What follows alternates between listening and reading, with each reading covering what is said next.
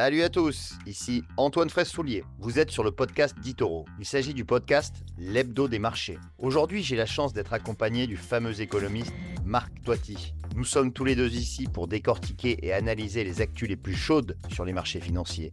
Alors, installez-vous confortablement, bouclez vos ceintures et c'est parti. Ce podcast est destiné à des fins d'information et d'éducation uniquement et ne doit pas être considéré comme des conseils d'investissement, une recommandation personnelle ou une sollicitation pour acheter ou vendre des instruments financiers. Ce document a été préparé sans tenir compte des objectifs d'investissement ou de la situation financière du particulier et n'a pas été préparé conformément aux exigences juridiques et réglementaires pour promouvoir des recherches indépendantes. Les performances passées ne préjugent pas des résultats futurs.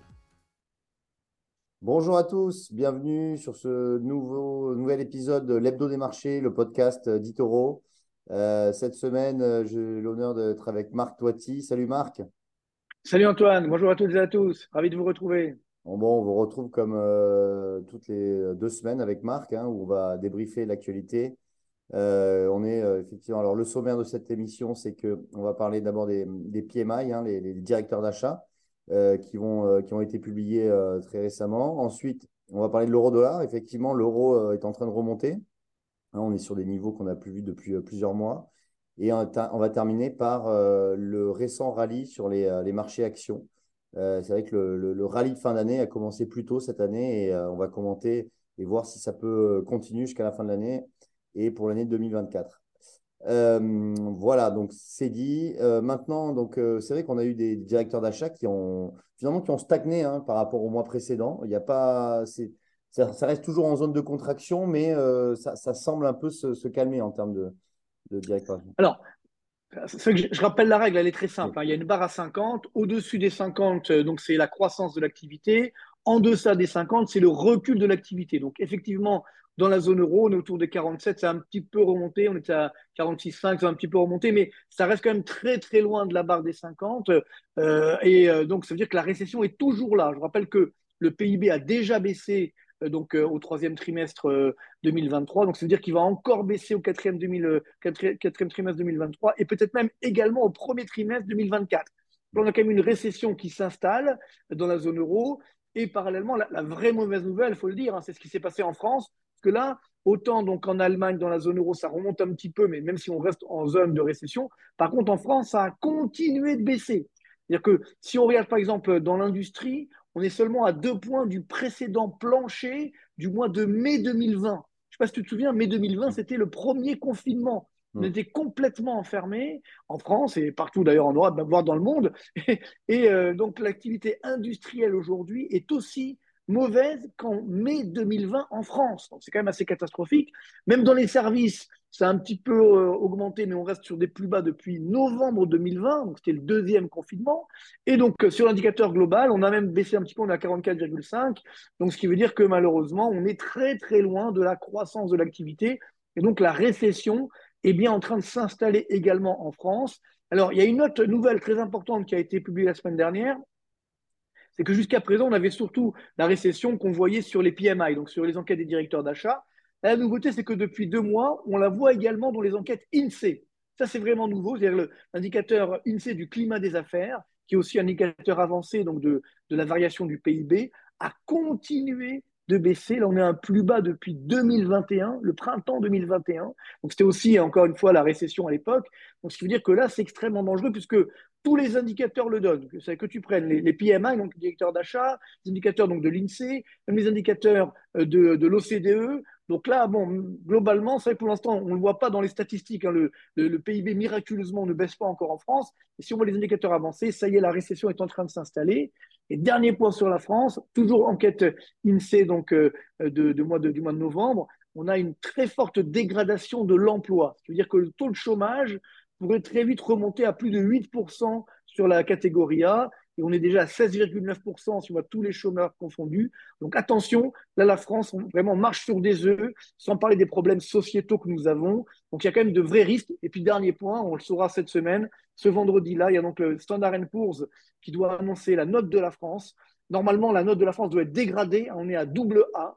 On doit mm. avoir double A moins normalement, comme Fitch. Moody's n'a pas dégradé il y a quelques quelques mois. Mais là, si on regarde bien tous les chiffres de l'économie française, soit le déficit, je dirais, budgétaire, la dette publique, l'activité économique, le chômage, la récession, les dangers sociétaux, euh, la note de la France doit être dégradée. Bon, après, évidemment, bah, si euh, globalement les agences de notation ne font pas leur boulot, ça c'est un autre problème. Mais c'est que si on regarde euh, objectivement, on doit avoir aujourd'hui une dégradation de la note de la France. Donc attention, donc pour le début de semaine prochaine, ça pourrait un petit peu tanguer sur les taux d'intérêt des obligations d'État qui baissent un petit peu, mais on est toujours au-dessus des 3,1%, donc sur le 10 ans français. Donc ça reste quand même élevé. Donc soyons prudents, ça je pense ça sera le, grand point d'achoppement pour la fin de semaine et, semaine prochaine. Parce que si on regarde factuellement, déjà euh, l'Allemagne est en récession, hein, euh, ça fait plusieurs trimestres consécutifs qui sont bon, entre moins 0,1 moins 0,2%. La France, pour l'instant, euh, au niveau des, derniers chiffres, est à plus 0,1, mais effectivement, on pourrait très bien basculer en, zone de, contraction. Et, mais ce qu'on peut dire, c'est que même si la note de la France est dégradée, il n'y a pas un, lien de cause à effet sur les marchés, puisque euh, ce n'est pas parce que la note sera dégradée qu'il y aura une baisse forcément sur, les marchés. Euh, ça, c'est quand même intéressant. En revanche, les taux d'intérêt, eux, pourraient, euh, pourraient, remonter, comme, comme tu le disais. Alors d'ailleurs, ce, qui est assez paradoxal, entre guillemets, c'est que justement, malgré cette, cette, zone, entrée en récession en zone euro, on a un euro, justement, un euro qui progresse face à plusieurs devises, notamment face au dollar. L'expliquer? Ah Oui, c'est vrai que c'est le paradoxe parce que si on regarde les enquêtes des directeurs d'achat aux États-Unis, on est toujours en zone de croissance. C'est-à-dire que c'est un paradoxe complet. On a eu une forte croissance au troisième trimestre aux États-Unis, alors que donc euh, dans la zone euro, le PIB a baissé. Donc euh, on est en récession, les Américains sont en croissance. Les indicateurs avancés montrent que ça va continuer aux États-Unis. Alors on est à 50,7 hein, sur l'indicateur des directeurs d'achat. C'est pas l'euphorie, bien sûr, mais c'est quand même de la croissance. Alors que nous, on est en deçà de la barre des 50. Donc nous sommes en récession.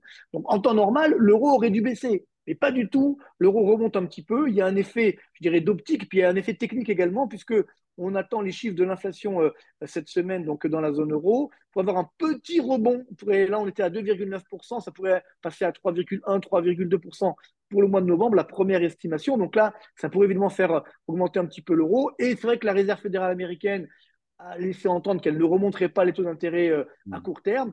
Donc c'est ce qui fait, mais même si on regarde les taux d'intérêt, il y a une prime normalement sur le dollar. Donc normalement l'euro ne devrait pas remonter comme cela. Donc on a un mouvement un petit peu spéculatif technique, hein, sur l'euro-dollar.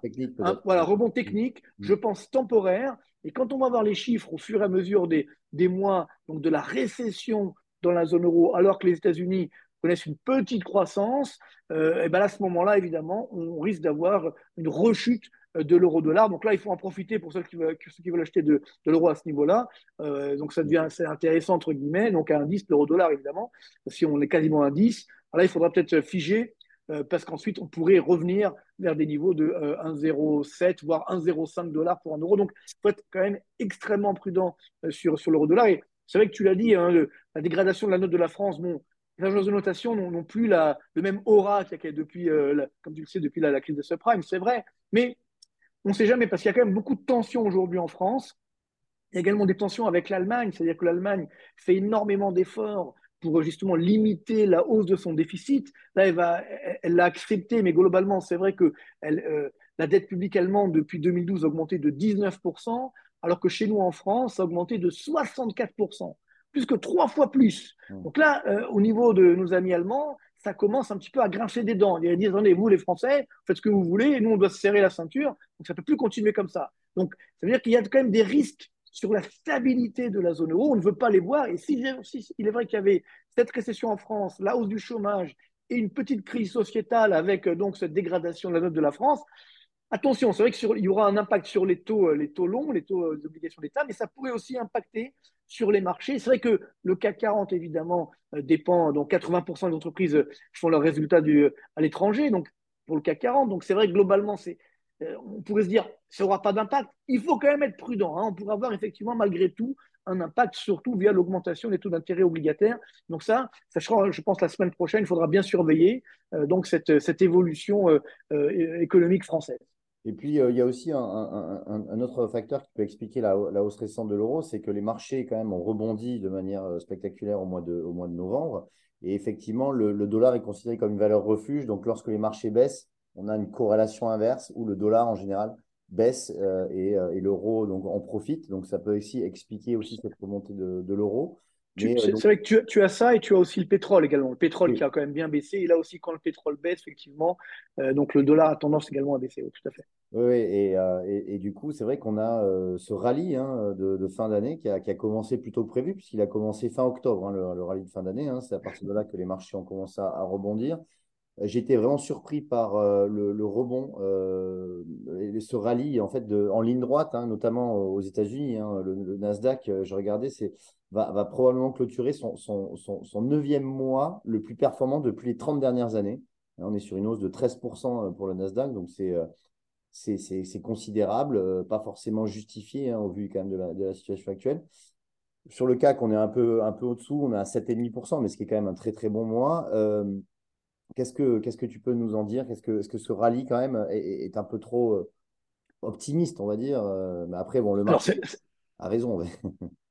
non, le marché a toujours raison, ça c'est sûr, mais c'est vrai que c'est, c'était assez étonnant parce qu'on a quand même, euh, si on voit les indicateurs des directeurs d'achat que j'évoquais tout à l'heure, sur le mois d'octobre, au niveau mondial, on est en stagnation économique. C'est quand même pas rien.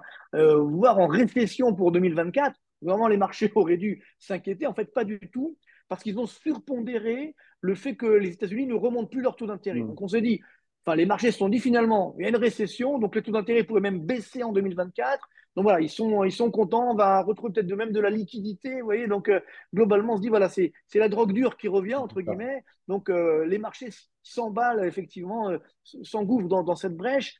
Il faut quand même être prudent parce que les marchés, les marchés boursiers doivent valoriser des profits. Donc, quand on regarde les, perspectives de profit pour 2024, ce c'est pas génial. Donc là, il y a peut-être une, je dirais, une surréaction positive pour la fin d'année et avec ensuite un, effet de correction pour, pour début 2024. Moi, je resterai quand même un petit peu prudent. Euh, c'est bien, tant mieux pour ceux qui, euh, qui, ont pris justement cette hausse sur le marché peu l'avait anticipé. Hein. Je veux dire, il faut être honnête, euh, hum. clairement aujourd'hui, c'est vrai que c'est une surréaction. Euh, on, voit, on se rend bien compte que le marché n'est plus aux mains des, des, économistes ou des financiers. Hein. C'est les, les, algorithmes hein, qui tiennent les marchés de plus en plus. Donc c'est que malheureusement, bon, c'est un peu compliqué. Mais bon, il faut, euh, il faut, il faut admettre qu'on a cette surréaction à la hausse. Attention quand même pour le, pour le moyen terme. Après, il faut également regarder d'un point de vue sectoriel. Mais c'est vrai que avec le, ralentissement économique qui, qui, se dessine et la récession qui est là dans la zone euro, plus que les, risques sociaux et sociétaux, notamment effectivement euh, en France et en Europe. ça hein, vraiment à surveiller plus qu'aux États-Unis. Pour l'instant, c'est vrai que le marché regarde surtout ce qui se passe outre-Atlantique, donc ça rassure, mais ce qui se passe en Europe également finira par arriver. Donc soyons quand même prudents sur, euh, sur les marchés boursiers. Je pense que l'essentiel du rallye a, été fait et qu'on peut avoir même un mois de décembre un petit peu compliqué et qui préfigurait justement un mois de janvier 2024, là aussi euh, plutôt à la baisse. Mais, très souvent, lorsqu'on a un gros, gros, rallye au mois de novembre, on a toujours un peu, au début du mois de décembre, un petit retour, euh, une prise de, prise de bénéfices sur, sur les marchés. Donc euh, attention, la semaine prochaine, euh, en ce début du mois de décembre. Mais effectivement, après, le market timing est toujours très compliqué. Euh, c'est vrai que c'était très compliqué d'anticiper de, à quel moment le marché allait, allait rebondir. C'est pour ça qu'il faut rester quand même toujours investi euh, dans les marchés, puisque on a toujours quand même ces, mouvements de, hausse qui sont, qui sont imprévisibles et parfois très, très violents. Donc voilà. Exactement. D'ailleurs, on, avait fait, si tu te souviens, il y a une vidéo il y a quelques, quelques mois ou quelques semaines. Justement, on avait dit sur le long terme, évidemment, le marché boursier, il n'y a pas de problème, ça remontera. Donc c'est vrai que là, bon, bah, tant mieux. Hein, si, on, si, on, si, on, a investi, même si c'était effectivement euh, dangereux, sur le long terme, effectivement, c'est toujours gagnant. Donc là, il faut bien sûr garder toujours euh, cet investissement sur les marchés boursiers parce que pour ceux, qui font les allers-retours, là, c'est clair que si on a pris euh, même 7% sur le CAC 40, il faut prendre ses bénéfices. Ce qui est pris n'est plus à prendre. Exactement. Euh, bon, bah, écoute, non, mais, euh, je pense qu'on a, on a fait le tour pour, pour cette semaine. Euh, on, va, on va finir l'année bientôt. juste un petit point, juste pour terminer, effectivement, parce que tu regardez ce qui se passe sur l'or. Hein, donc, mmh. c'est-à-dire que tu vois que, l'or, on, on a repassé au-dessus, on est repassé au-dessus des 2000 dollars l'once. Mmh. Ça veut dire c'est un petit peu paradoxal, c'est-à-dire qu'on a les marchés boursiers qui montent, l'or mmh. qui monte quand même. Normalement, l'or est une valeur, je pense, une variable refuge entre guillemets par rapport au marché boursier. Là, les deux montent en même temps. Donc, il y en aura un qui aura raison certainement. Donc, euh, je pense que là, le, à mon avis, le plus beau effet sur les marchés boursiers. Euh, il faut rester investi, bien entendu, mais attention, soyons prudents sur la fin d'année et début 2024 parce que malheureusement, la récession est bien là au niveau mondial. On a également la Chine qui ralentit, on le voit bien, qui a du mal à sortir de la croissance molle. Donc, euh, restons quand même prudents pour les marchés boursiers pour, pour cette fin d'année et début 2024, même si à long terme, même moyen terme, ça repartira à la hausse. D'ailleurs, on va faire un, webinaire hein, de, fin d'année oui, au mois de décembre. Hein. donc C'est prévu le 7 décembre, hein, si je me souviens bien. Donc, avec, avec grand plaisir, on fera questions-réponses. Ce sera un grand plaisir. Tout à fait. Euh, écoute, est-ce que tu as des choses à ajouter ou on a fait le tour pour cette semaine ben, Je pense qu'on a fait le tour. C'est toujours un plaisir de, se voir. Là, il y, a, il y, a, beaucoup de chiffres hein, cette semaine, donc il faut quand même surveiller. Euh, et, globalement, voilà, il faut toujours euh, garder l'espoir malgré tout. Les crises sont toujours des phases d'opportunité, mais il ne faut pas se voiler la face. Il y a une situation qui est compliquée au niveau économique, notamment dans la zone euro et en France. Donc il faudra passer cette tempête. Et après, ça ira mieux, on va dire, pour la fin 2024. Et d'ailleurs, si euh, ce webinaire, euh, ce podcast, pardon, pas confondre, ce podcast vous plaît, euh, n'hésitez pas à suivre, nous suivre sur notre chaîne YouTube Itoro FR et aussi la, chaîne YouTube de Marc. N'hésitez pas donc à, vous abonner. Voilà. bon, mais merci beaucoup, Marc. merci. Merci Antoine, merci à toutes et à tous et bonne semaine. Bonne semaine et on vous dit à dans deux semaines. Ciao. Bye. Vous venez d'écouter Digest et Invest, le podcast d'Itoro. Pour plus d'informations, veuillez vous rendre sur itoro.com.